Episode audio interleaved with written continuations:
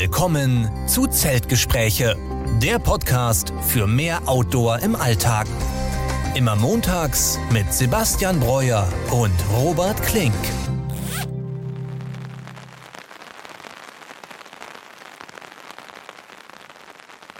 Ja, und damit herzlich willkommen zur 37. Folge unseres Podcasts Zeltgespräch. Diese Woche wie immer mit mir Robert Klink und mit Sebastian Breuer. Sebastian, grüß dich. Guten Abend, hi Robert. Ja, wieder zwei weitere Wochen vergangen und wir haben auch einen Tag später jetzt hier die Aufnahme begonnen, als wir eigentlich wollten. Heute ist nämlich Dienstag und das lag ähm, ja vor allem diesmal an mir, weil ich die letzte Woche echt eine starke und langanhaltende Erkältung hatte und ich glaube, man hört es mir auch immer noch ein bisschen an. Es ist schon viel, viel besser geworden, aber ich spreche noch so ein bisschen nasal, glaube ich. Und das war echt mit einer der längsten Erkältungen, die ich, glaube ich, so bisher hatte. Und ich bin froh, dass es endlich vorbei ist. Aber das hört man gerade so von vielen. Oder wie ist das bei dir im Umfeld, Sebastian? Ja, total. Also da geht wirklich, ich glaube, richtig Influenza-Grippe um. Ich hatte das ja im November. Ähm, bei mir ging es dann nur so anderthalb Wochen, aber ich habe jetzt auch einen Arbeitskollegen, der war, ich glaube, fast vier Wochen lag der flach, hat sich irgendwie wieder bei den mhm. Kindern angesteckt. Also da geht echt was Übles rum und die Körper sind es auch irgendwie nicht mehr gewohnt, äh, mit diesen Bakterien umzugehen, weil wir eben lange die Masken ja, getragen ja. haben, äh, drin waren und so weiter und so fort. Also, aber gut, dass du jetzt äh, über den Berg bist, ne?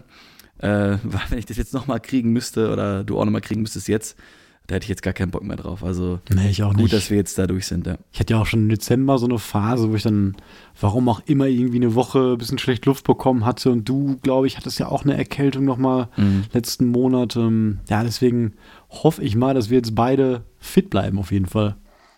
Ja, vielleicht waren wir einfach nicht genug draußen, haben uns nicht genug abgehärtet. Ich hätte öfter in die Isar springen müssen. Das, das hat ja. wahrscheinlich dem Immunsystem sehr, sehr gut getan. Wobei ich mittlerweile sagen muss, trotz der warmen letzten Wochen ähm, war ich das öfter auf jeden Fall draußen und so langsam jetzt Mitte Januar habe ich mich auch so richtig an den Winter gewöhnt, würde ich sagen, und an die Kälte. Und wenn man sich den Wetterbericht anschaut, dann sieht man auch, dass es jetzt mal wieder richtig frostig wird. Ne? Ich habe nämlich gedacht, auch jetzt nächstes Wochenende vielleicht endlich diese Tour zu machen im Sauerland, mit dieser mhm. Übernachtung, von der ich glaube ich schon zweimal jetzt erzählt habe und hatte natürlich gehofft, dass die Temperaturen jetzt doch ein bisschen milder werden, aber da muss ich dann mit Minustemperaturen rechnen, ähm, was natürlich kein Problem ist und irgendwie freue ich mich auch drauf und vielleicht sehe ich da sogar Schnee im Sauerland. Ja, ich hoffe natürlich auch hier im Süden äh, auf Schnee, weil ich endlich wieder mal richtig Langlaufen machen möchte. Mhm. Äh, vielleicht dann auch eine schöne Tür bis zu einer Hütte oder so. Ähm, also da hoffe ich quasi jetzt, dass da mal Schnee kommt, weil hier war jetzt lange Zeit nichts. Also wir hatten ja ähm, jetzt 2022 noch einmal richtig krass Schnee und dann auf einmal sind die Temperaturen dann von minus 10 Grad irgendwie auf plus 17 gestiegen und dann war jetzt fast hier so ein Frühlingsanfang. Die Igel sind ja auch wieder dann irgendwie, äh, oder Tiere sind wieder aus dem Winterschlaf raus, also komplett irgendwie der Biorhythmus da gestört und jetzt hoffe ich, dass sich der Winter so ein bisschen wieder hier äh, einfinden kann in den äh, südlichen Gefilden. So einmal noch hier richtig kalt und Schnee wäre jetzt schön und dann ab mhm. Februar kannst du so langsam wieder Richtung März dann ja. letztendlich wärmer werden. Ja, wie sieht es bei dir aus? Was hast du so die letzten zwei Wochen gemacht? Was hast du so geplant? Womit hast du dich beschäftigt? Ja, outdoor-technisch eher weniger kleine Sachen äh, hier und da. Ich war viel unterwegs. Ich bin wieder nach Essen gefahren ähm, mein, äh, mein Vater hatte äh, Geburtstag, ist, ist 60 geworden und ich habe mich sehr viel, äh, wie du auch äh, weißt, dann wahrscheinlich ähm, mit Wohnmobilen und Vans beschäftigt, denn mhm. ich möchte jetzt echt die Schritte auch, meinen Plan auch umsetzen und wirklich äh, so ab Frühling äh, in einem Wohnmobil, in einem Van zu leben und ähm, ja, mit einem etwas eingeschränkten Budget, was ich da an den Tag lege, ähm, ist die Auswahl etwas beschränkt. Da gibt es dann verschiedene, ja, äh, Sachen, wo man eben ja so ein bisschen so ein Trade-off hat. Ne? Also wenn man quasi etwas in die älteren Modelle geht, so ab 2000, ähm, da ist vielleicht die Verarbeitung noch ein bisschen besser, aber natürlich der, der Stil in äh, eine ganz andere Sache. Ne? Und mhm. dann wird es natürlich dann viel teurer, wenn man jetzt in die neueren Jahre geht. Da ist dann sehr auf Leichtbau äh, gemacht, dass dann äh, die Verarbeitung nicht mehr ganz so gut anmutet. Also jetzt habe ich eben zum Glück etwas durch Zufall gefunden, was so ein bisschen in die, in die Mitte passt. Der ist jetzt von 2016 ähm, ist super isoliert, hat einen super Grundriss, also auch einen eher seltenen Grundriss, der ist echt auf ein, äh, eine einzelne Person äh, wirklich ausgelegt. Und ähm, ja, das werde ich jetzt so umsetzen. Da bin ich dann äh, auch äh, sehr erfreut, auch ein bisschen äh, nervös natürlich, aber ja, ja glaube ich dir.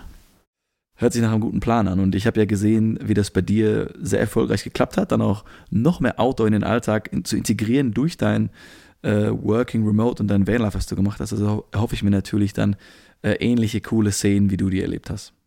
Ja, was wäre, so hast du mal Gedanken gemacht, dein, dein erstes Ziel? Wie willst du anfangen? Also nehmen wir an, du hast jetzt die ganzen organisatorischen Dinge hinter dir, du dein, dein ganzer Kram ist irgendwo, den du jetzt vielleicht nicht mitnehmen kannst erstmal und dann startest du wirklich, hast vielleicht keinen festen Wohnsitz in dem Moment und wo willst du dann erstmal hin? Was willst du machen? Ich würde das auch so ein bisschen an unsere Pläne ankoppeln. Ich würde dann vielleicht ähm, erstmal Spanien ähm, anpeilen und dann eben äh, von Spanien aus dann nach Portugal und dort zum Beispiel den, den Fischer Trail dann äh, laufen. Äh, das wäre jetzt so für mich so äh, eine Frühlingsaktion dort zu sein, da am Meer zu sein, vielleicht auch ein bisschen ja. durch die Pyrenäen zu fahren. Das bietet Sachen. sich ja vielleicht auch an, jetzt gerade im ja. Winter, wenn es noch so ein bisschen kalt ist, im Frühling erstmal nach Süden und vielleicht genau. kannst du so ein bisschen antizyklisch ja dann auch fahren, wenn hier wirklich der brütende Sommer kommt, dass du dann weiter nach Norden fährst und so, das wäre echt eine Idee. Ja, genau so ist der Plan. Dann kann ich natürlich in unser geliebtes Outdoor-Land, Schweden und Norwegen, im Sommer fahren. Ne, wenn hier dann irgendwie 40 Grad sind, bin ich dann schön irgendwie an einem, an einem See, in einem Tannenwald in Schweden und äh, stehe da und arbeite eben äh, von dort. Wahrscheinlich überall das Netz besser als in, in Deutschland. Da mache ich mir dann eigentlich keine Sorgen, dass ich da keinen Empfang habe. Ähm, und dann, ja, wenn es dann wieder in Deutschland kälter wird, vielleicht nochmal so ähm, Spanien die Ecke ähm, oder auch Italien könnte ich mir vorstellen. Ähm, oder auch mal ein, wirklich im Winter auch mal irgendwo stehen, irgendwo zu campen. Das habe ich auch noch nicht gemacht. Da hast mhm. du ja mehr Erfahrung mit. Ähm, vielleicht auch dann von da aus mal ein paar Langlauftouren zu machen. Also das Wohnmobil ist ja voll wintertauglich, was ich da jetzt wahrscheinlich haben werde. Ja. Ähm, deswegen sollte das eigentlich gar kein Thema sein, auch im Winter mal irgendwo zu stehen. Ne? Ja, das wird ja super interessant, wenn wir dich dann aus dem Camper wirklich live beim Podcast immer hören und du jetzt erzählst, ja. wo du gerade vielleicht irgendwo in Europa stehst, an welchem coolen Spot und was du die letzten Tage gemacht hast, stelle ich mir sehr, sehr spannend vor. Ich hoffe nur, ähm, dass es nicht zu laut wird, wenn du im Fahrzeug sitzt und es fängt irgendwie an zu regnen oder so. Dann hört man vielleicht bei dir die Regengeräusche im Hintergrund und dann können wir unsere hier ausmachen.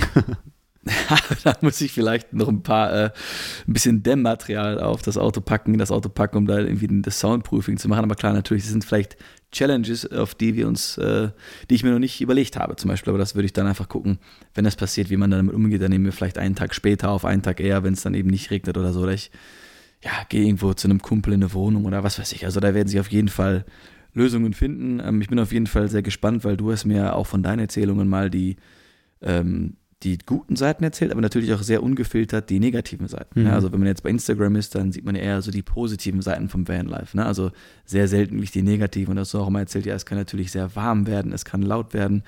Ähm, die Reichweite von dem Internet, wenn da nur ein Mast ist, es kann, ja. reicht vielleicht nicht aus, wenn Leute dann alle irgendwie gleichzeitig Netflix gucken. Äh, man muss immer gucken, wo man steht, man muss das Wasser ablassen, die Toiletten säubern. Also das sind natürlich auch Aufgaben dann mit verbunden, ja. aber ich denke halt trotzdem, dass die guten Sachen, dass ich dann noch mehr draußen sein kann, noch Auf mehr Natur Fall. erleben kann, einfach da im, Vorteil, äh, im, im Vordergrund stehen. Ich habe das auch immer dann so ein bisschen als Abenteuer erlebt und ich glaube, das ist ja auch der Grund, warum du vielleicht so ein bisschen nervös bist, ne, weil das natürlich was ganz Besonderes, mhm. was ganz Neues ist und ich denke auch immer an den Spruch, den ich mal bei Christine Thürmer in ihrem Ultraleicht-Buch gelesen habe. Ne, beim Ultraleicht-Tracking ist nicht die Frage, ob was schief geht, sondern wann was schief geht. Mhm. Und so habe ich mich dann auch im Sommer gefühlt, als ich dann wirklich auch von da mal eine Zeit lang gearbeitet habe, denn es geht immer was schief. Ne? Das auf dem Campingplatz, habe ich dir erzählt, da ist dann mal in einem Mammutbaum der Blitz eingeschlagen. Ja. Stromausfall. Und, mhm. und du hast vielleicht ein Backup fürs Internet irgendwie, aber dann ist manchmal das Camping-WLAN auf einmal nicht mehr vorhanden und deine SIM-Karte will irgendwie den nächsten Funkmast nicht erreichen und es gibt immer Sachen, die da irgendwie schief gehen und das gehört dazu. Ne? Das macht es ja auch vielleicht ein bisschen spannend und ein bisschen unsicher und ja, diese gewisse Ungewissheit, hast du ja auch immer gesagt, ja. Äh, die macht ja auch diese Sachen so spannend. Und deswegen denke ich, dass wenn du wirklich über längere Zeit so dein Leben im Vanlife bestreitest, dann ist das ja auch echt, was zu unserem Podcast passt, dann nämlich dieses Abenteuer im Alltag, weil das ist ja nun mal dein Alltag dann, dass du stetig genau. unterwegs bist und sich stetig auch um Grundbedürfnisse wirklich so zum Teil sorgen musst, ne? dass, der, dass du immer ja, dass dir warm ist, dass du genug Wasser hast und all diese Themen, die man so in einem Haus natürlich gar nicht mehr mitbekommt, die alle automatisch mhm. äh, funktionieren. Ne? Ja, und natürlich primär verspreche ich mir natürlich davon, ähm, einfach mehr draußen zu sein. Das ist ja. ganz klar die, die Prämisse daran. Äh, ich, ich stelle mir natürlich vor, dass ich in Schweden dann mal ein paar Tage an so einem See stehe, dann morgens irgendwie dann im See schwimme, dann abends noch eine Wanderung mache. äh, solche Sachen sind eben die Sachen, die ich mir da vorstelle. Wahrscheinlich wird es nicht so einfach sein, aber äh, ein paar solche Tage werde ich auf jeden Fall haben. Und das ist natürlich dann einfacher, in die Natur zu gehen, äh, wenn man auf einem Campingplatz ist, auf einem Freiplatz ist oder, oder wo auch immer. Ähm, da bin ich mal sehr gespannt, wie sich das dann so einfach entwickelt, was ich für Erfahrungen mache, was ich für Leute treffe wie das mit der Arbeit klappt. Und äh, aber wie gesagt, du hast es mir sehr gut vorgelebt. Ich äh, habe deine Tipps da ähm, ja angenommen und werde das hoffentlich dann so machen, dass ich vielleicht einige Fehler dann von dir schon mal äh, vermeiden kann. Das hört sich auf jeden Fall sehr interessant an. Also, da kannst du uns jede Woche mal gerne erzählen, was vielleicht mal die letzte Zeit gut gelaufen ist, was schlecht. Und dann kannst du sicherlich vielen Leuten ja auch noch ein paar Tipps mhm. geben, inklusive mir. Und ähm, du hast ja gerade schon angesprochen, ähm, du hast da jetzt ein Auto schon fast im Auge und wir waren ja tatsächlich vorgestern, also am Sonntag zusammen ähm, dort und haben uns das Fahrzeug ja. angeschaut und ich war auch voll begeistert, also stimmte dazu auf jeden Fall. Ähm, grandioses Mobil und durch Zufall haben wir ja festgestellt, dass dieses Fahrzeug bei einem Händler stand, der direkt am Siebengebirge war. Mhm. Und da ich natürlich, genau. als du mich gefragt hast, ob ich mitkommen will, natürlich gesagt, jawohl, gerne. Und dann konnte ich dir konnte ich die Gelegenheit nutzen und dir auch ein paar Sachen am, am Rheinsteig, am geliebten Rheinsteig mal zeigen, ja. den ich ja im letzten Jahr und der teilweise auch schon vor zwei Jahren dann gelaufen bin. Und ja, Sebastian und ich sind dann eben so ein paar Spots dort abgefahren, hatten doch ein bisschen weniger Zeit dann als gedacht, wollten eigentlich noch direkt im Siebengebirge ähm, unterm Drachenfels ähm, Richtung Löwenburg quasi noch eine Wanderung machen. Das hat nicht mehr geklappt, mhm. aber wir sind dann auf die Erpel Allee hochgefahren und ja, für alle, die das kennen, die Aussicht ist wirklich grandios. Könnt ihr mal ja. auch im Teil 1 von, meiner, von meinen Rheinsteig-Videos euch anschauen. Ähm, da sitzen Philipp und ich wirklich auf der Wiese direkt an der Klippe, gucken ähm, über den Rhein und sitzt man gefühlt irgendwie 100 Meter quasi über dem Wasser. Und ähm, das ist schon, schon eine sehr tolle Aussicht dort. Und ja, auch die anderen Punkte. Also wir sind auf dem Petersberg noch gefahren. Das sind eben die Punkte, die man dann auch relativ schnell mit dem Auto erreichen kann. Mhm. Ähm, diesmal mussten wir auch nichts bezahlen zum Hochfahren. Manchmal muss man dann ein paar Euro Parkgebühren bezahlen. Aber gerade die ganzen Aussichten, ja, im Siebengebirge bei Königswinter, die sind phänomenal. Und das geht natürlich den ganzen Rhein so weiter bis zum Mittelrheintal. Also sowas denn irgendwann ähm, müssen wir auf jeden Fall hier auch nochmal kleine Strecken des Rheinsteigs laufen. Zumindest meine Lieblingsspots würde ich dir da gerne nochmal zeigen. Ja, voll gerne. Ich meine, ich habe jetzt nur diese kleinen Ausschnitte gesehen, aber der Ausblick war wirklich malerisch. Also bei uns war jetzt auch das Glück, ähm, wir hatten jetzt über uns ein bisschen schlechteres Wetter, aber in der Ferne kam die Sonne durch und das hat irgendwie so eine ganz coole Atmosphäre geschaffen. Ja. Ähm, und da hatte ich natürlich mal Bock, da durchzulaufen. Und jetzt war, war ähm, noch nicht wirklich viel grün. Ich denke, das Ganze im Frühling, wenn das alles grün und saftig ist, ist das der Ultra-Wahnsinn. Also da muss ich auf jeden Fall mal durchlaufen. Und das ist ja doch relativ nah einfach an, an deiner Heimat, an, an unserer Heimat dran. Ja, das war ja auch noch das Coole denkt, Auf jeden ja. Fall. Ja, und wir haben auch schon überlegt, den, den Moselsteig mal anzugehen, vielleicht auch in diesem mhm. Jahr nochmal ein Wochenende. Und da ist es halt ähnlich. Ne? Also viel weiter fährst du da gar nicht mehr runter bis nach Koblenz und dann biegst du halt irgendwie rechts ab und ähm, ja, gehst dann Richtung Trier quasi die, die Mosel entlang. Und da ist es zumindest am Anfang quasi ganz genau so, ne, mit der Landschaft. Sehr viel Weinberge ja. irgendwann, aber auch wunderschön. Und hast du dich noch mit irgendwas ähm, anderem beschäftigt? Warst du noch mal draußen irgendwo unterwegs? Ja, dadurch, dass ich krank war, habe ich mich auch echt gezwungen, mhm. nichts zu machen, weil ich da echt jetzt in letzter Zeit auch viele böse Geschichten gehört habe, ne? dass man, dass Leute, die wirklich auch nur eine Erkältung haben, dann zu früh ja. angefangen haben mit starker Belastung und dann wirklich Probleme mit der Gesundheit bekommen haben. Und ich war auch nicht bowlern, also jetzt zum ersten Mal gestern wieder, aber am letzten Wochenende ähm, habe ich dann doch eine kleine Wanderung noch gemacht. Mhm. Hier in Essen mal wieder, das ist ja echt mein, mein größtes Hobby, hier in Essen ganz urban mal so neue Wege zu erkunden. Und da gibt es mhm. immer noch Sachen, ich wohne jetzt hier schon sechs oder sieben Jahre, glaube ich, ähm, die ich immer noch nicht kenne. Und ich baue ja auch gerne diese Routen zusammen und ähm, ja, da plane ich gerade schon wieder so eine kleine neue Route, die quasi den Baldener Steig noch so ein bisschen verlängert und auch so Teile ähm, der Ruhr entlang mal zeigt. Also so ein bisschen nördlicher vom Baldener See für alle, die sich ein bisschen auskennen. Und da gibt es auch verdammt schöne Stücke und auch Klippen, die man so gar nicht kennt, auch wenn man vielleicht nur so mal ja als Tourist nach Essen kam und hier eine Wanderung gemacht hat, dann sieht man diese Punkte eigentlich gar nicht, weil die von der Stadt auch nicht so beworben oder gehighlightet werden. Und da versuche ich gerade mhm. so einen Weg zu machen, der eben auch mal ein paar andere Dinge, außer eben nur diese korte Klippen am Baldener See zeigt. Und ja, das sind so, weiß ich, elf Kilometer, die ich da nur gelaufen bin, aber da kann man schon sehr, sehr schöne Sachen auf jeden Fall auch sehen. Und ansonsten, Na, ja, sag ruhig. Ich würde nur sagen, das ist nur elf Kilometer, das ist trotzdem noch ordentlich, finde ich so, ne? Und unter der Woche und das einfach so zu machen. Mein Respekt hast du. Ja, das war zwar am Wochenende, ja. aber Sonntagmorgen war das, aber genau. Ähm, ja, ich hätte Lust auf jeden Fall auch mal längere Tageswanderungen wieder zu machen, weil gerade zu der Jahreszeit haben wir auch schon oft drüber geredet, wenn es so mhm. schnell dunkel wird, dann ist das meistens das Beste, was man machen kann. Samstag, Sonntag früh wirklich los und dann irgendwie ja, um drei, vier Uhr dann wieder nach Hause zu kommen. Ja, dann habe ich auch schon über den Trail in Schleswig-Holstein gesprochen, den ich mir da mal überlegt hatte. Mhm. Und die Idee war ja da wirklich, diese wunderbare Infrastruktur vom, ja, von Schleswig-Holstein, von dem wilden Schleswig-Holstein, von Organisationen zu nutzen, die dort eben mehr als, ich glaube, 30 Trackingplätze anbieten.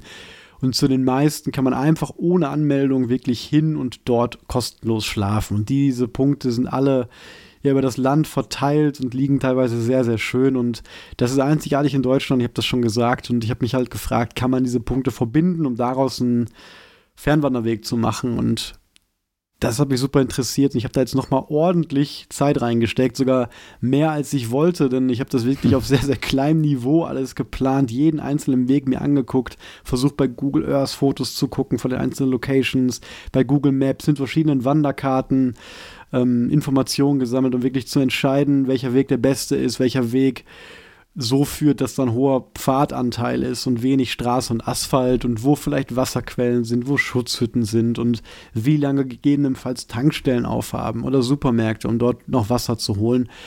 Und das, es nimmt echt viel Zeit in Anspruch. Jeder, der schon mal so einen Wanderweg geplant hat, der weiß da, wovon ich rede. Und als ich da fertig war, habe ich tatsächlich an dem Tag vergessen zu speichern. Habe oh, dann meinen Rechner runtergefahren und habe das ja. dann am nächsten Tag dann aus Trotz irgendwie nochmal akribischer gemacht und habe da wirklich den ganzen Tag investiert und ja, ich war eher erkältet, hatte viel Zeit dann, das war das schlechtes Wetter und habe dann wirklich auf, auf Zentimeterbasis diesen Weg geplant und du hast gesagt, du kommst mit und ich freue mich drauf und mhm. ähm, wie gesagt geht der von Hamburg, ähm, so ein kleiner äußere Stadt Pinnenberg heißt die, glaube ich. Also hält gehört nicht direkt zu Hamburg, der Stadt, aber zum Kreis bis nach Flensburg hoch und nimmt davon Teile quasi der Westseite Schleswig-Holsteins mit, nämlich ähm, die Nordsee auch ein bisschen.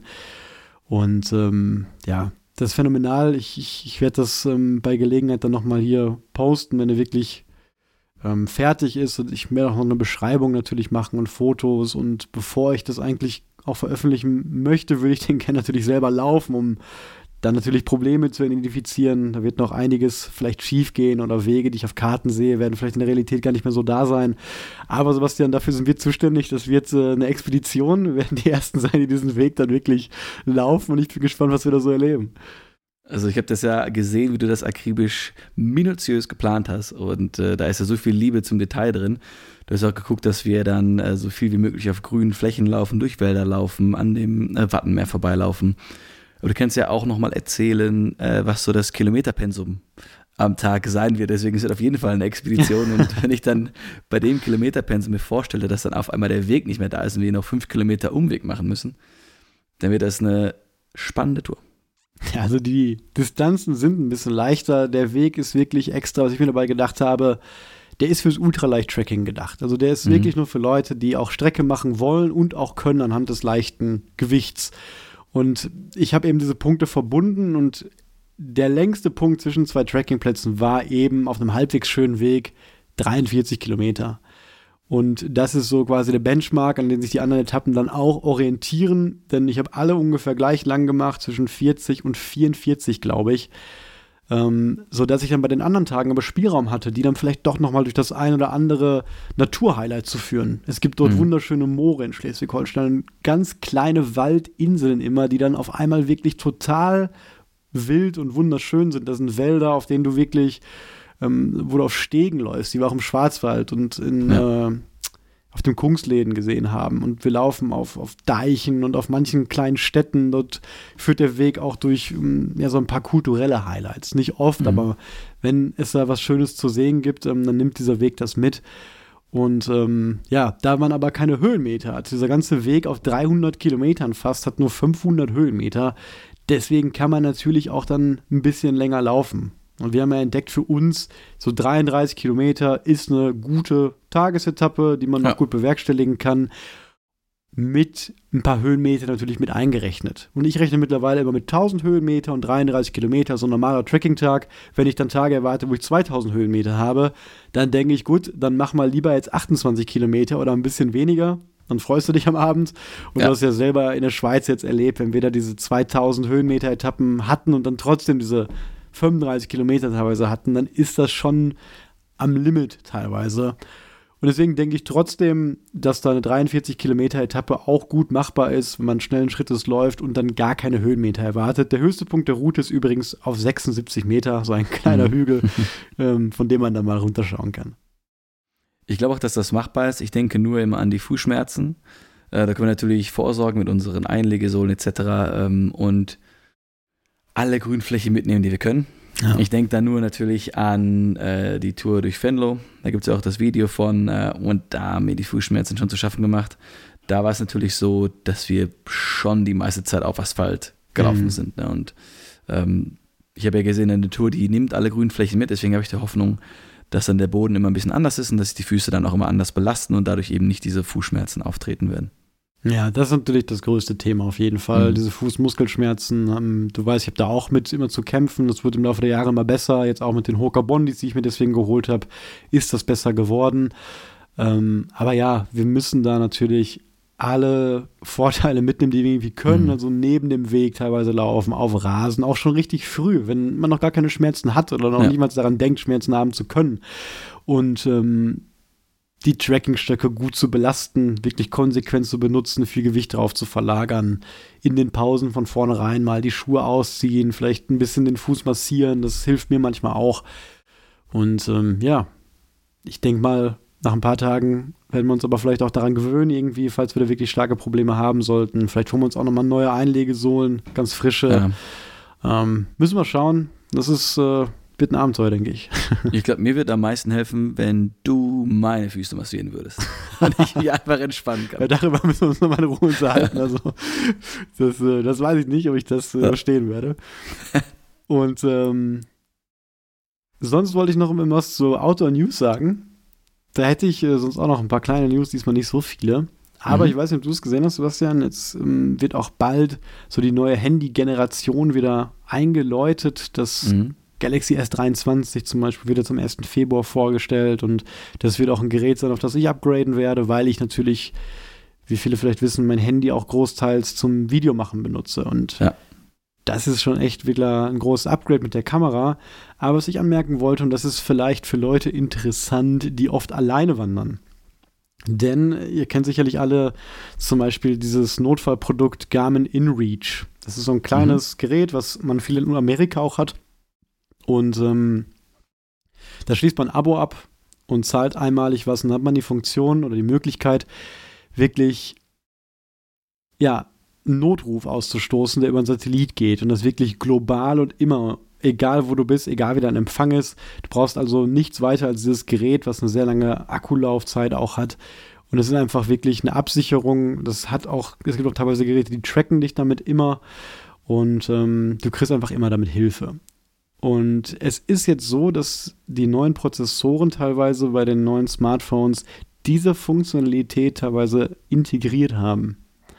Das heißt, diese Notfall-Satellitenfunktion, die wird es in ein paar Jahren standardmäßig in den neueren Handys geben und das ist natürlich auch ein großes Thema für die Tracking-Community, mhm. weil man natürlich viel sicherer unterwegs ist. Ähm, natürlich braucht das Gerät dann auch immer noch Akku und dann extra Backup zu haben in Form so eines dezidierten Satellitengerätes ist natürlich immer noch sicherer.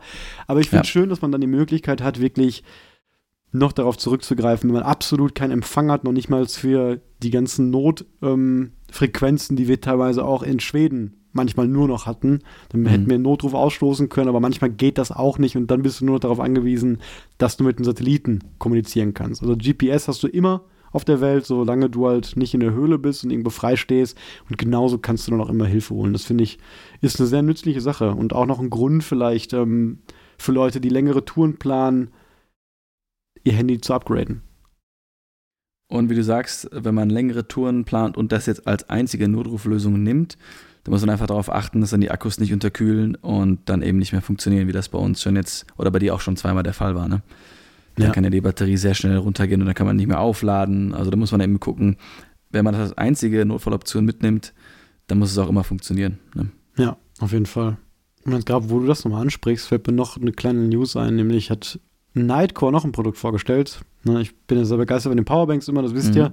Und da gibt es jetzt ein Upgrade zu der NB10000, also zu der, die wir beide auch haben, oder ich weiß gar nicht, ob du die auch hast, aber die 151 Gramm wiegt und 10.000 Milliampere-Stunden hat.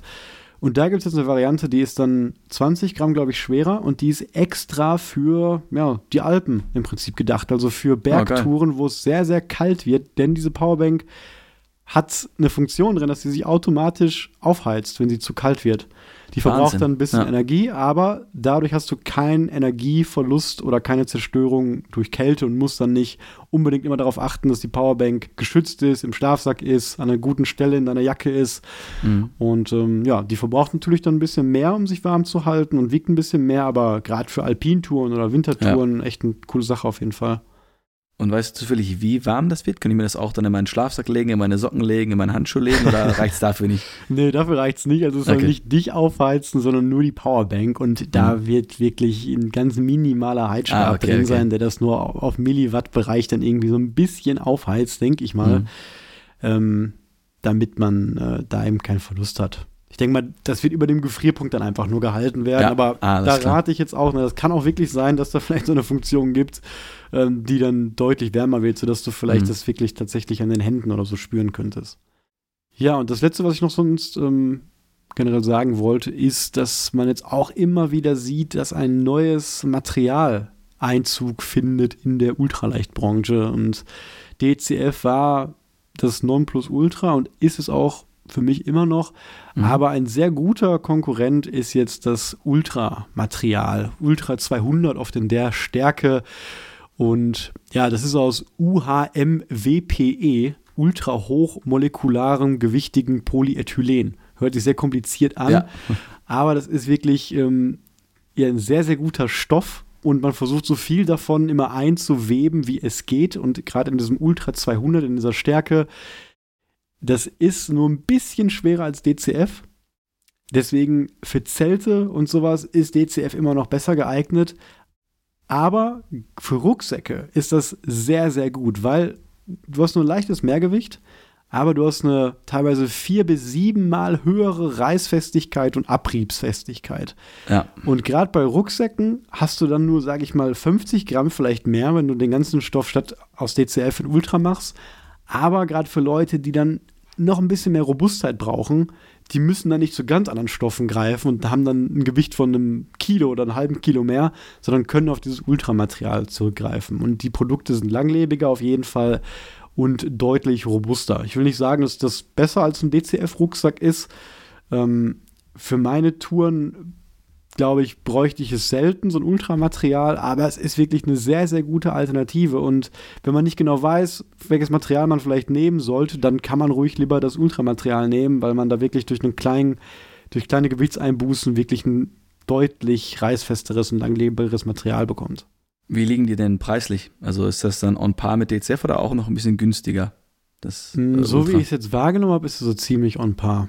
Wie sich das entwickeln wird, weiß ich noch nicht. Das kann natürlich sein zur Markteinführung. Da werden die Produktionsketten vielleicht noch nicht so ganz so effizient sein oder das mhm. Material vielleicht noch ein bisschen teurer sein. Das weiß ich nicht genau. Es kann sein, dass es ein bisschen günstiger wird, aber so was ich gesehen habe, war das eigentlich jetzt ähm, on par.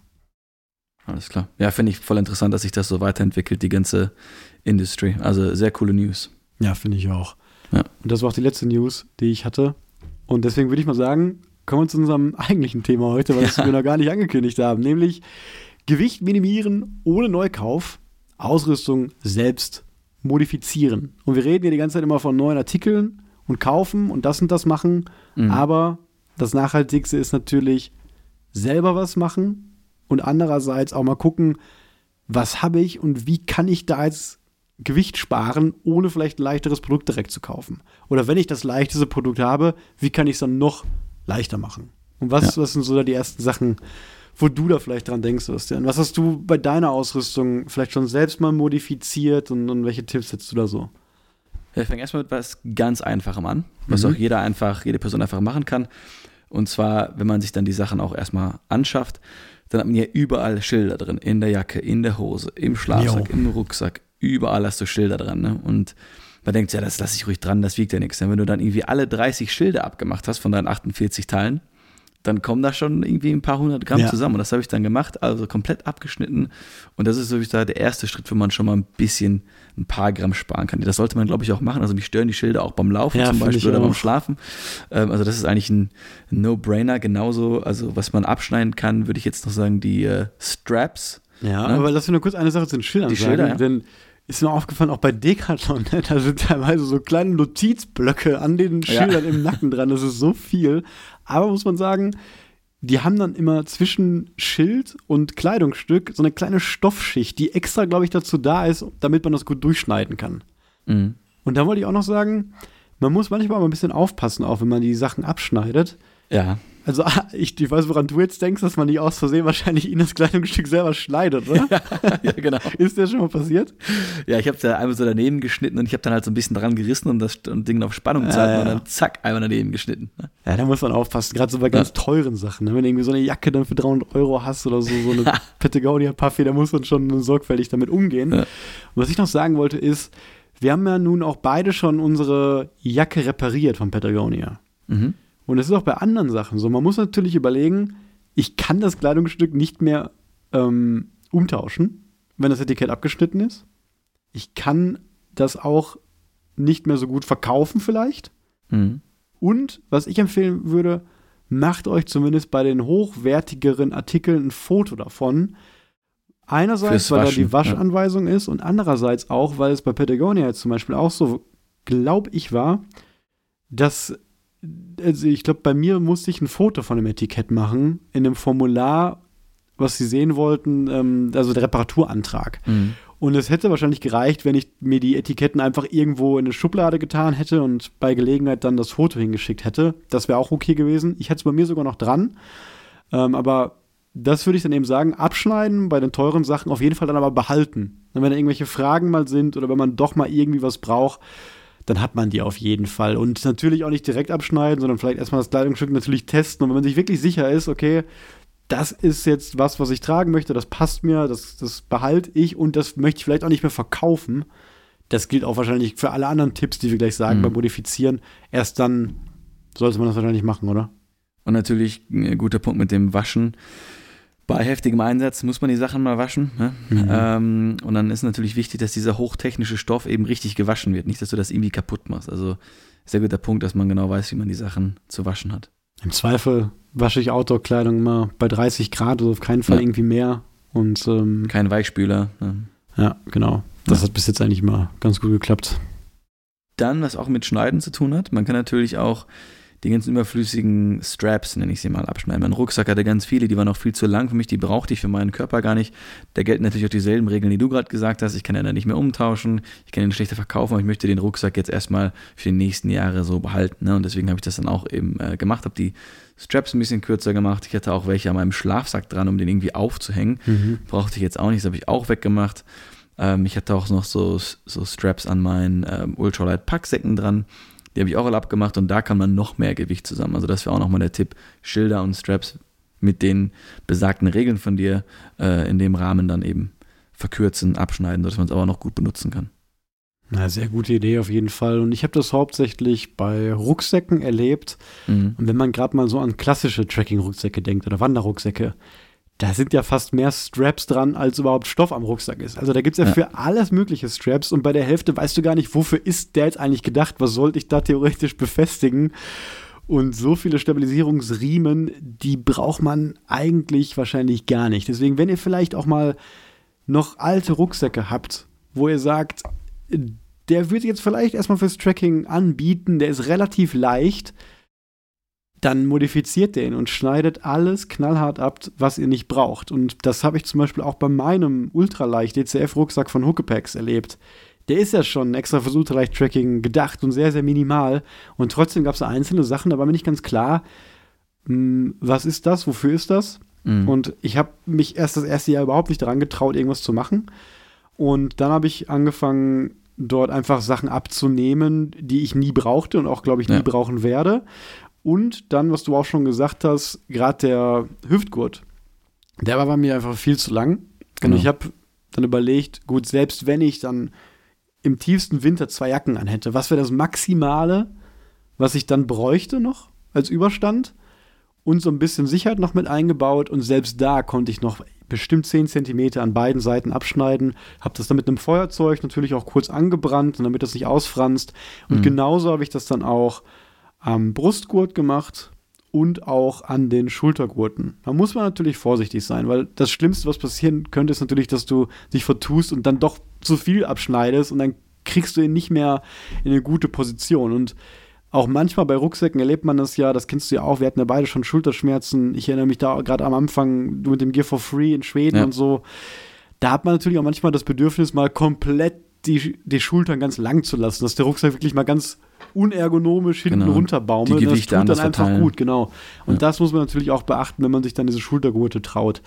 Aber es gibt dann auch teilweise Halterungen für Trackingstöcke und ja, Äxte, extra, was genau, weiß ich. Ja. ja. und das kann dann alles, wenn man denn möchte, dann eben weg. Und mhm. da lässt sich wirklich, also deutlich mehr als bei den Etiketten sparen. Also ich bin mir sicher, wenn du einen Rucksack modifizierst, der so von Haus aus 1,5 Kilo wiegt und du schneidest da wirklich rum, alles Unnötige, was du fürs Ultralight-Tracking nicht brauchst, dann bist du bestimmt bei 200 Gramm, die da weggehen können. Ja. Und wenn wir dann gerade beim Schneiden sind, ich habe ja auch noch ein, äh, ein Objekt äh, modifiziert. Äh, das hast du ja noch krasser modifiziert, und zwar die Kopflampe. Da hast mhm. du ja eine ganz andere Halterung dir gebaut, aus ganz dünnen Gummibändern. Und da war ich ein bisschen zu faul für. Und ich habe einfach dann eben, das ist ja so ein ganz dickes Band, und das habe ich dann eben quasi um 50 Prozent reduziert, dieses Band. Ne, das geht noch alles damit, ich habe aber die Hälfte davon quasi abgeschnitten in der Mitte, ähm, um da dann so quasi Gewicht zu sparen. Und die Lösung finde ich so genial, die du da gewählt hast. Ist einfach so schlau, weil diese Lösung, die ich habe, das ist so der Standard, ne? Das gibt es auch ein YouTube-Video zu. Also wir haben eben dieses schwere Kopfband der NU25 mhm. Stirnlampe abgenommen. Die Lampe an sich wiegt, glaube ich, nur 25 Gramm oder so. Und ja, die wiegt gar nichts, ja das Kopfband wiegt viel mehr. Und dann kann man eben sich selber aus so einem Gummiband und Korde so ein ganz rudimentäres Band basteln, was bei mir jetzt nur 8 Gramm wiegt. Und ähm, Sebastian, du sagst zur Hälfte durchgeschnitten. Na, das hört sich, ich habe das ja gesehen, deswegen weiß ich, wie es aussieht, aber das hört sich ja so an, als ob du es so längs durchgeschnitten hättest. Aber das ist ja quer gemacht. Horizontal den, geschnitten, ja.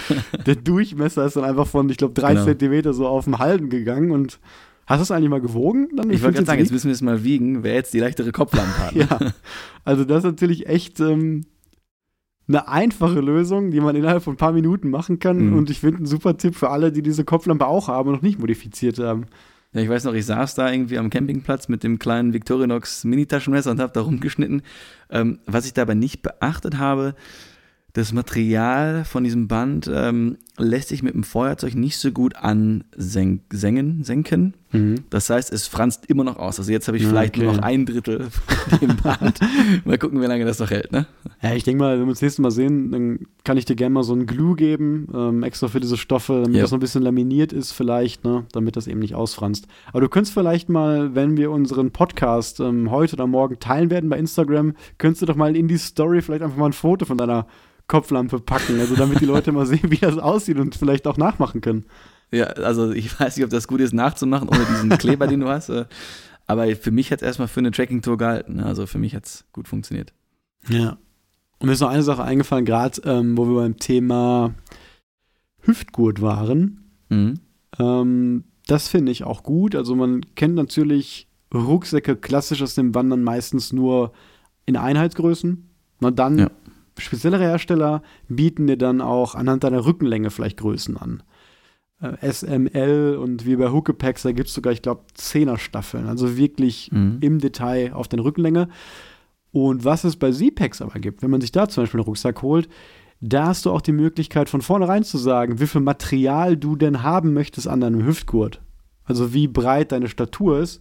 Und das ist ja natürlich sehr schlau. Sipex ist natürlich auch immer hinterher, so viel zu sparen, wie es geht. Und da kannst du einfach sagen, gut, ich bin jetzt sehr dünn und mein Hüftgurt, der braucht jetzt nur 28 bis 32 Zoll sein. Also das wird dann nicht auf Millimeter gecuttet, aber dass du eben immer noch einen Spielraum hast, das mal breiter und schmaler zu machen, aber von vornherein dieser unnötige Ballast dann eben abfällt, sodass du dann ja auch noch ein gut verarbeitetes Ende an diesen Gurten auf jeden Fall hast.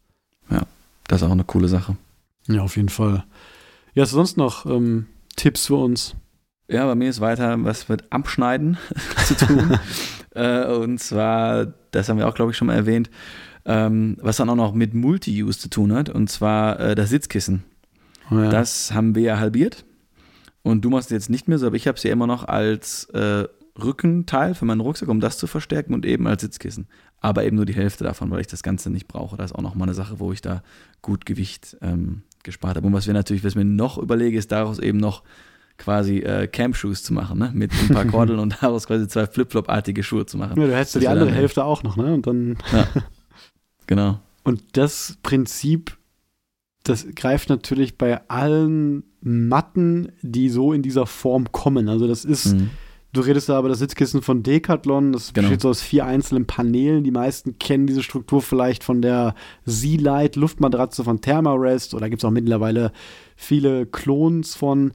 Und ähm, die habt man meistens hinten am Rucksack außen. Und auch da, wenn ihr so eine Matte habt, dann könnt ihr natürlich auch dort Paneele trennen, abschneiden. Manche machen das bei der Z-Lite zum Beispiel nur auf Torsolänge, dass die Beine gar keine Isolierung haben, aber hauptsächlich der Bereich zwischen Schulter und Becken. Das ist der, wo man die meiste Kälte verliert. Wenn der isoliert ist oder der eben mit einem Sitzkissen dann belegt ist, dann kommt man da schon sehr, sehr weit. Man kann da sehr viel Gewicht sparen. Und ja, das Decathlon-Sitzkissen, das ist schon sehr groß dimensioniert gewesen für ein Sitzkissen und wir benutzen das ja quasi gar nicht mehr längs dann, sondern haben das in der Hälfte durchgeschnitten mhm. und benutzen es dann quer und das passt für uns auf jeden Fall gerade auch noch so, dass man auf jeden Fall deutlich bequemer und wärmer sitzen ja. kann, ne? Ja, auf jeden Fall. Was mir noch einfällt, ähm, ist was Klassischeres, also je nachdem, wie man eben unterwegs ist. Also ich habe ja zum Schlafen noch ein frisches Paar Socken, eine frische Paar Unterhose dabei. Und da könnte man ja auch einfach mal wiegen und gucken, okay, welche Socken sind jetzt am wärmsten, aber wiegen am wenigsten. Ich habe ja jetzt ja kein genaues Ultralight Sockenpaar, sondern einfach aus meiner Sockenschublade. Und da könnte ich ja gucken, kann ich vielleicht ein leichteres Paar mitnehmen, die mich halt trotzdem warm halten. Das wäre noch vielleicht eine Sache. Oder eben auch, dass man, was wir gemacht haben, äh, die PET-Flaschen. Wenn man die mitnimmt, welche ist denn da eigentlich die leichteste? Ne? Mhm. Das sind ja keine großen Investitionen. Da kann man einfach gucken, okay, ich wiege ein paar Flaschen, gucke, welche gut passt und dann nehme ich die einfach mit, dass man eben so diese Alltagsgegenstände, die man mitnehmen möchte, vorher wiegt und guckt, dass man da das leicht, die leichteste Option mit dabei hat. Ja, noch bei den beiden Sachen, die du jetzt genannt hast, da habe ich zum Beispiel auch schon was modifiziert. Also wir sind ja immer Fan oder ich von diesen Inji-Socken, diese Zehn-Socken. Ja. Die habt ihr vielleicht schon mal gesehen oder auch in meinen Videos schon mal gesehen, die empfehle ich oft. Und auch da gab es ein Etikett, was von außen befestigt ist und ich kam jetzt gar nicht auf die Idee, das abzuschneiden. Und dann ist es selbst an einer Seite mal abgegangen, dann habe ich es ganz abgerissen, dann bei allen Sockenpaaren auch gemacht. Und das, worüber du jetzt gesprochen hast, die Socken mal zu wiegen, da habe ich mir erstmal darüber Gedanken gemacht, als ich mal im Winter ein extra Paar mitnehmen wollte, nur um nachts meine Füße noch extra zu wärmen. Weil normal nehme ich eigentlich die Socken nur aufgrund ihrer Funktion mit. Also entweder weil sie mhm. zehn Socken sind oder doppellagig sind, aber wenn man wirklich mal schauen möchte, dass man einfach nur warme Füße hat. Man hat das vielleicht nur für eine Tour im Jahr. Dann reicht es natürlich einfach ein dickes Paar Socken von zu Hause mitzunehmen und da lohnt es sich dann auch, mhm. wie du sagst, um, mal zu schauen, was, was die Sachen eigentlich so wiegen. Und bei den PET-Flaschen, das machen wir beide auch, da kann man natürlich dann auch die Etiketten abnehmen. Und da sind wir natürlich nur im Gramm-Bereich, aber wenn man sich die Mühe macht und man nimmt eine PET-Flasche, die nur 11 Gramm wiegt, wie die kleine 0,5 Liter Flasche, die ich zum Beispiel benutze, mhm. dann macht das Etikett dann auch mal 10% des gesamten Gewichts aus. Und da ist natürlich auch so eine Prinzipsache. Ne? Das geht, das Klar. ist natürlich, das merkt nie einer, ob du da ein Gramm mehr oder weniger hast. Aber die Menge macht es natürlich. Ne? Unsere Packlisten haben 48 Einzelteile. Und wenn du bei jedem einfach guckst, was kann ich da reduzieren, dann kommt da schon ein ganzer Haufen auf jeden Fall mit dabei. Und was wir jetzt völlig vergessen haben, natürlich Zahnbürste, dass man die noch modifiziert. Ne? Der das Klassiker, ist natürlich äh, ein Klassiker. Ähm, und was mir so als letzter Punkt noch eingefallen ist, ist, ähm, jetzt habe ich kurz den, den Faden dazu verloren. Warte mal kurz. Ja, du kannst du noch das, überlegen. Äh, ach genau. Ach so. Einfach, ähm, wenn man mehrere Touren gemacht hat, dass man sich überlegt, okay, kann ich vielleicht doch noch was zu Hause lassen? Bei mir jetzt zum Beispiel, ich habe am Anfang immer gerne ein Käffchen aus meinem Faltbecher getrunken und aus dem anderen Pot dann gegessen.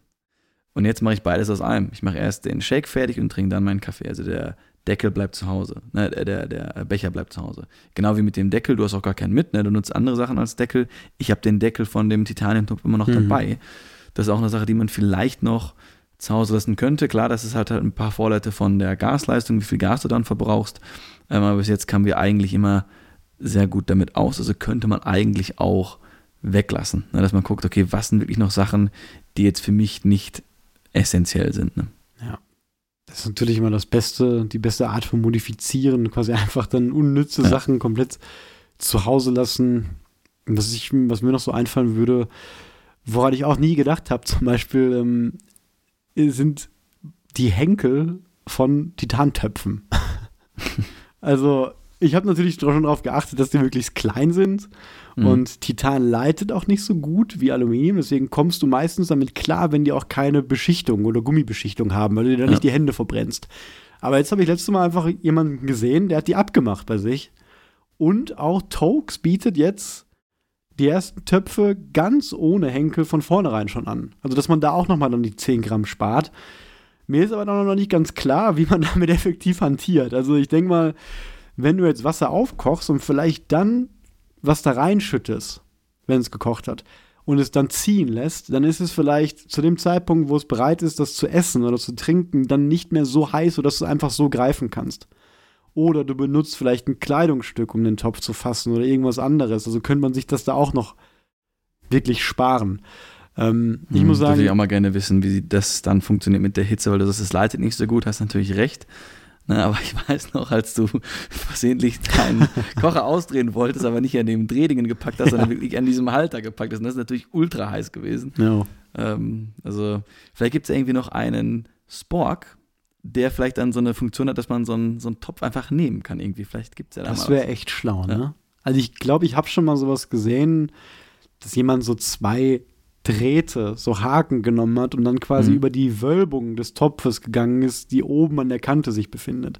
Aber das ist wirklich eine gute Idee, wenn man jetzt also den, den Spock, den ich jetzt habe von MSR, der wiegt 9 Gramm, aber es gibt Titanprodukte, die wiegen dann 13 Gramm. Ne, der Cetus Summit Alpha Light zum Beispiel, und wenn du damit dann vielleicht in so eine Kerbe in den Topf reingehen könntest, das wäre das ist eine coole Idee. Also das könnte man sicherlich auch irgendwie ähm, selber mal äh, basteln.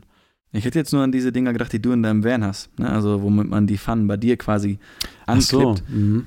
An sowas. Und das könnte man ja auch dann irgendwie, diese Funktion noch in einen Spork oder einen ja. Würfel einbauen. Ne?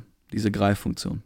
Auch eine gute Idee. Nur Vielleicht Idee, ähm, wird dann mein Hersteller darauf aufmerksam ja, wo wir es gerade schon mal gesagt haben, ähm, selber machen oder do it yourself ist natürlich auch ein ganz großes Thema im Ultraleicht-Bereich, weil man meistens, jedenfalls auch früher, als es so anfing, es noch gar keine fertigen Produkte überhaupt gab und man auch gerade in Europa sehr schwer mhm. daran kam, hat es natürlich sehr viel Sinn gemacht, die Sachen selber einfach zu machen, weil man kann es natürlich auch gut machen, weil man leichte Materialien gut findet und dann auch wirklich nur das in den Ausrüstungsgegenstand verarbeitet und reinpackt, was man unbedingt braucht und es dann so leicht wird, wie es sein soll, ohne nachträglich noch was zu entfernen zu müssen. Und auch wir haben ja schon die ein oder andere Sache mal selbst gemacht. Also zum Beispiel ist ein gutes Beispiel der Windschutz. Ne, man kann mhm. da direkt zu Titan greifen.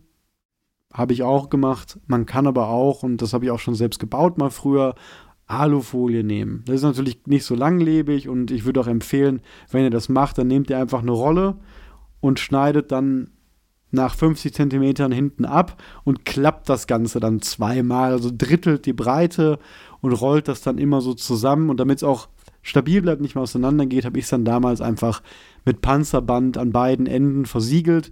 Und da ist man dann natürlich vielleicht bei dem doppelten Gewicht von einem Windschutz, aber man hat quasi kein Geld bezahlt. Und ich weiß gar nicht, hattest du auch mal so einen selbstgebauten oder war das Philipp? Nee, ich habe deinen einfach. Ach, du hast meinen. Dir, ja. Stimmt, ja. Du, unterwegs, haben wir uns das geteilt, ja. Und ähm, da habe ich auch schon einfach meine Schuhe zum Beispiel genutzt. Oder wenn man Track and Eat dabei hat, das so ein bisschen als Windschutz. Ne? Und das sind so mhm. Sachen, die man gut selber machen kann. Und was ich auch schon gesehen habe, was sehr gut klappt, ist, normale Getränkedosen umzubauen zu einem Kocher. Man kann zum Beispiel eine normale Getränkedose sehr gut zu einem Spirituskocher umfunktionieren, indem man kleine Löcher ähm, an gewissen Stellen reinpiekst, müsst ihr einfach mal googeln. Ähm, das sieht sehr gut aus und diese Dosen sind teilweise dann sehr, sehr leicht. Und genauso verhält sich es irgendwie bei Schalen und bei Cups. Also ich kenne viele, die benutzen dann nicht so wie du so ein Cito Summit Cup oder den X-Lite von Decathlon, sondern einfach einen leeren Joghurtbecher. Weil das ist einfach dann natürlich mhm. von der Industrie gewollt, dass die Produkte sehr, sehr wenig Material brauchen und dadurch sehr stabil und leicht sind. Und ein Joghurtbecher ist halt viel, viel leichter als so ein C2 Summit Cup und wiegt dann auch sehr, sehr wenig und kostet einfach nichts. Deswegen kann man auch einfach mal gucken, welche alltäglichen Produkte habe ich dann. Die sehen dann vielleicht nicht so cool aus oder sind auch nicht so langlebig, aber wenn ich von solchen Produkten rede, die ich vielleicht sowieso wegwerfen würde, recyceln würde, dann kann ich daraus auch irgendwas für mein Tracking-Hobby bauen. Ah, dann bist du noch beim, bei der Reuse-Stage, nicht bei Recycle, sondern eine davor. Ist auch cool mit dem Joghurtbecher. Ja, auf jeden Fall wäre das so, was ich bei meiner Ausrüstung modifiziert habe. Und da fällt mir so eine Sache tatsächlich ein, die ich noch vorhabe und die ich auch schon länger vor mir hinschiebe und an die du mich auch schon öfter daran erinnert hast, denn seit unserem Schweden-Trip ähm, haben wir an einer Stelle bei unserem Zelt so einen, ganz leichten Riss gehabt im DCF. Mhm. Und das ist bei DCF überhaupt nicht schlimm, denn jeder gute Hersteller gibt einem DCF-Patches auch mit dabei, die man dann ganz einfach auf diese Stelle anbringen kann und die Stoffe sind dann wie vereint und da passiert dann auch nichts mehr. Aber in dem Zuge, Sebastian, habe ich auch schon gesagt, wir hatten ja bei unserem Zelt diesen Porch-Mode. Und wir mhm. haben das Tarp Tent Rainbow und da hat man eben die Möglichkeit, das gibt es auch bei anderen Zelten, zwei Trackingstöcke zu nehmen und die quasi vor das Vestibule, vor das Vorzelt zu stellen und so dann quasi noch so eine Art Unterstand, so ein halbes geöffnetes Vorzelt aus beiden Trackingstöcken machen kann, sodass das dann bisschen größer wirkt und man sich bei Camping-Regentagen dort, dort lange drin aufhalten kann. Und das haben wir einmal getestet, das war auch sehr cool, aber wir haben gemerkt, in der Praxis ist das für, fürs Tracking einfach zu viel Arbeit. Fürs Camping ist sicherlich mal eine gute Sache. Mhm. Aber damit das überhaupt möglich ist, sind an dem Zelt eben ja, Stoffe und Klettverschlüsse dran, die man nicht unbedingt braucht, die nur dafür da sind. Und die habe ich jetzt vor, natürlich auch mit deiner Erlaubnis, denn dir gehört das Teil auch zum Teil, dass wir das entfernen.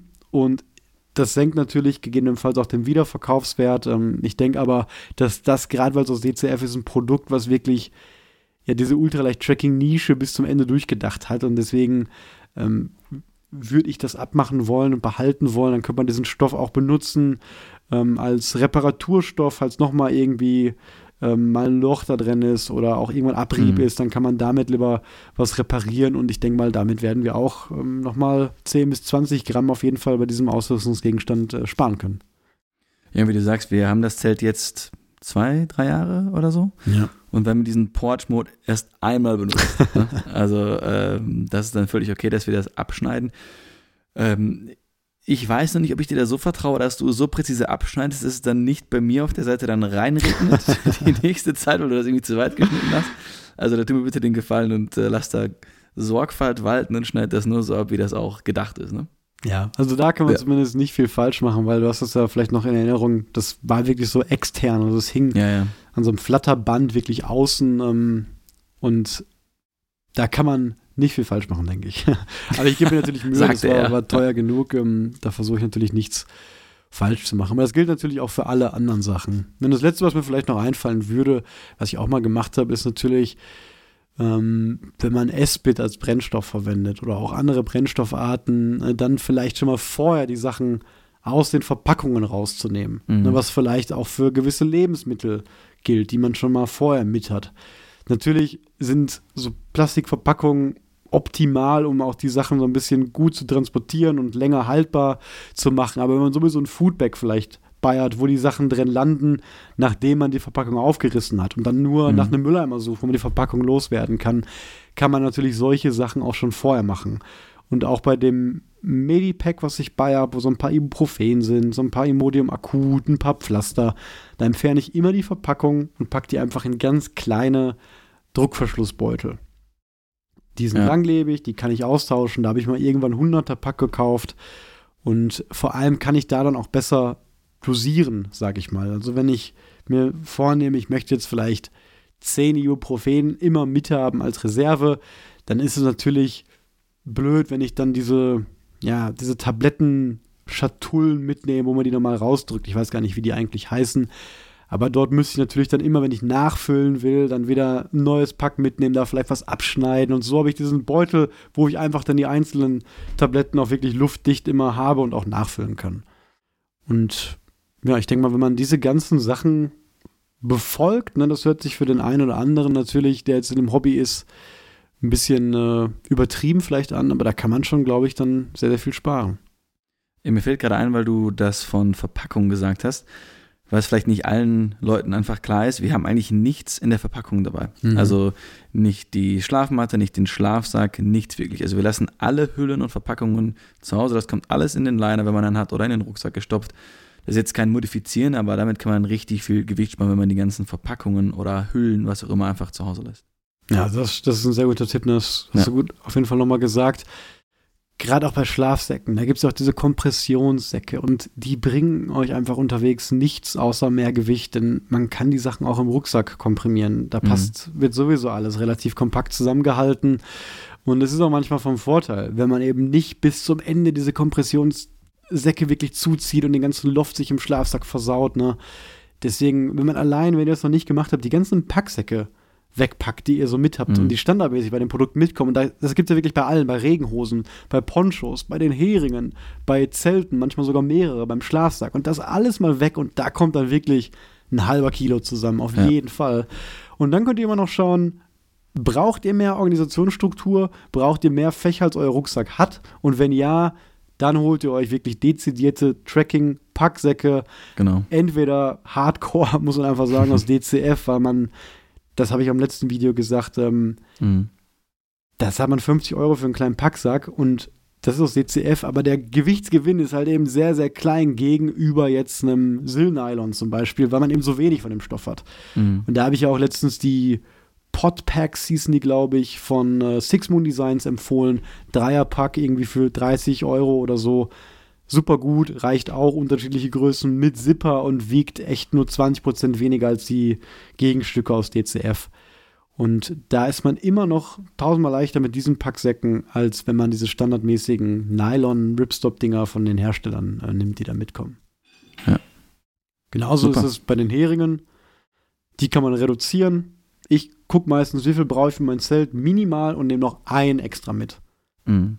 Und Falls einer kaputt genau. oder verloren geht, ne? Ja. Da kann man natürlich auch was gut zu Hause lassen.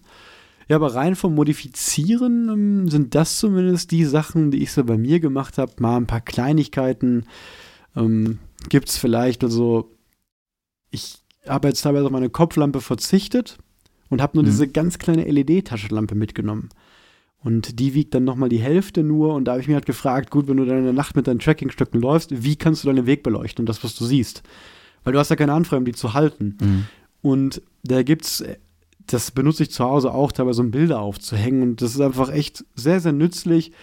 Hm, es sind so kleine Klettbänder, die mit einem sehr starken Klebstoff kommen, aber aus so einem Klebstoff, der wieder lösbar ist, indem man auch einfach guten Gewissens an eine Tapete kleben kann, ohne dass dort etwas zurückbleibt, wenn man das abreißt. Und diese Dinger, die kleben auch sehr gut auf Stoff. Und wenn man da zwei von hat, die haben auf einer Seite was zum Kleben, auf der anderen Seite Klett, dann kann ich eben, so habe ich das gemacht, zum Beispiel auf meine Cappy einfach einen Klebestreifen gemacht, wo mhm. dann Klett dran ist und auf diese Lampe. Und so kann ich das einfach die Lampe dann fest fixieren mit meiner Cappy oder mit meinem Trackingstock oder auch auf meine GoPro drauf. Und meine Kamera habe ich das zum Beispiel auch gemacht. Und da gibt es sicherlich auch viele andere Anwendungs- äh, Möglichkeiten, wie man vielleicht dann irgendwas festkletten kann an seinem Rucksack, an anderen Equipgegenständen, was man dann auch bei Bedarf ähm, wieder abnehmen kann. Perfekt. Ja, der ist ja auch im Video gezeigt, die, die Lampe, ne? wenn ich mich da entsinne. Ja, ganz genau. Ja, ja das ähm, wären so meine Tipps eigentlich fürs Modifizieren. Ich habe auch mal darüber nachgedacht, da nochmal ein Video zuzumachen. Da fallen mir sicherlich dann auch noch mal ein paar Sachen mehr ein und dann mal wirklich auch alles abzuschneiden, was ich so habe und dann mal auf die Waage zu legen und dann mal zu gucken, wie viel habe ich jetzt eigentlich gespart. Und ich wette, da kann man wirklich, auch wenn man schon ein gut optimiertes Set hat, noch mal 50 bis 200 Gramm vielleicht sogar sparen, wenn man wirklich nur seine bisherigen Gegenstände bearbeitet und das hört sich wenig an, aber wie gesagt, wenn wir von einem Base Weight von drei oder vier Kilo reden, mhm. dann sind 200 Gramm 5 Prozent teilweise, mehr ja. als 5 Prozent. Und wenn man hier davon redet, dass man bei einem Powerbank gerne 20 Gramm sparen möchte und dass die leichteste Powerbank nur 30 Gramm leichter ist als die andere, dann ist das natürlich etwas, was man kostenlos erhält und einfach bei einem regnerischen Nachmittag nach der Tour mal ganz in Ruhe zu Hause machen kann. Und ich weiß nicht, wie es bei dir ist, Sebastian, aber mir macht das auch irgendwie Spaß, so ein bisschen zu überlegen, zu tüfteln, das Gear zu optimieren auf jeden Fall. Ja, gleich habe ich mir richtig Bock vor der nächsten Tour nochmal zu gucken, wo kann ich dann auch ein paar Gramm irgendwie äh, rauskitzeln. Da habe ich schon wieder richtig Spaß drin, das ganze Gear so fertig zu machen, zu präparieren. Ja, das können wir für unsere nächste Tour ja. nochmal vornehmen, alle Gegenstände durchgehen und dann nochmal berichten und äh, hoffentlich nicht zu viel irgendwo abschneiden. Ja, vor allen Dingen für die Schleswig-Holstein-Tour, da werde ich alles unnütze zu Hause lassen, alles abschneiden, was geht und da ganz federleicht über die Felder fliegen. Ja, ich bin gespannt drauf. ja, und damit würde ich sagen, sind wir auch am Ende dieser Folge. Haben schon wieder fast eine Stunde geredet und mhm. hat mir sehr viel Spaß gemacht heute. Ging mal wieder schnell rum. Also mir ja. kommt die Zeit immer gar nicht so schnell vor, aber dann redet man auf einmal so lange. Ja, ich finde es auch super angenehm, da so drüber zu quatschen, so ausführlich das Thema mal anzugehen. Und ähm, ja, freue mich auch schon sehr auf die nächste Folge. Ja, ich hoffe, wir bleiben jetzt beide gesund. Ich habe echt keine Lust, mhm. jetzt noch weiter krank zu sein. Und ähm, ich hoffe, dass ich die Tour nächstes Wochenende machen kann und dann viel in der nächsten Folge in zwei Wochen zu erzählen habe. So, Sebastian, ich wünsche dir eine gute Zeit, eine gute Woche und wir hören uns. Ciao, ciao. Bis dann.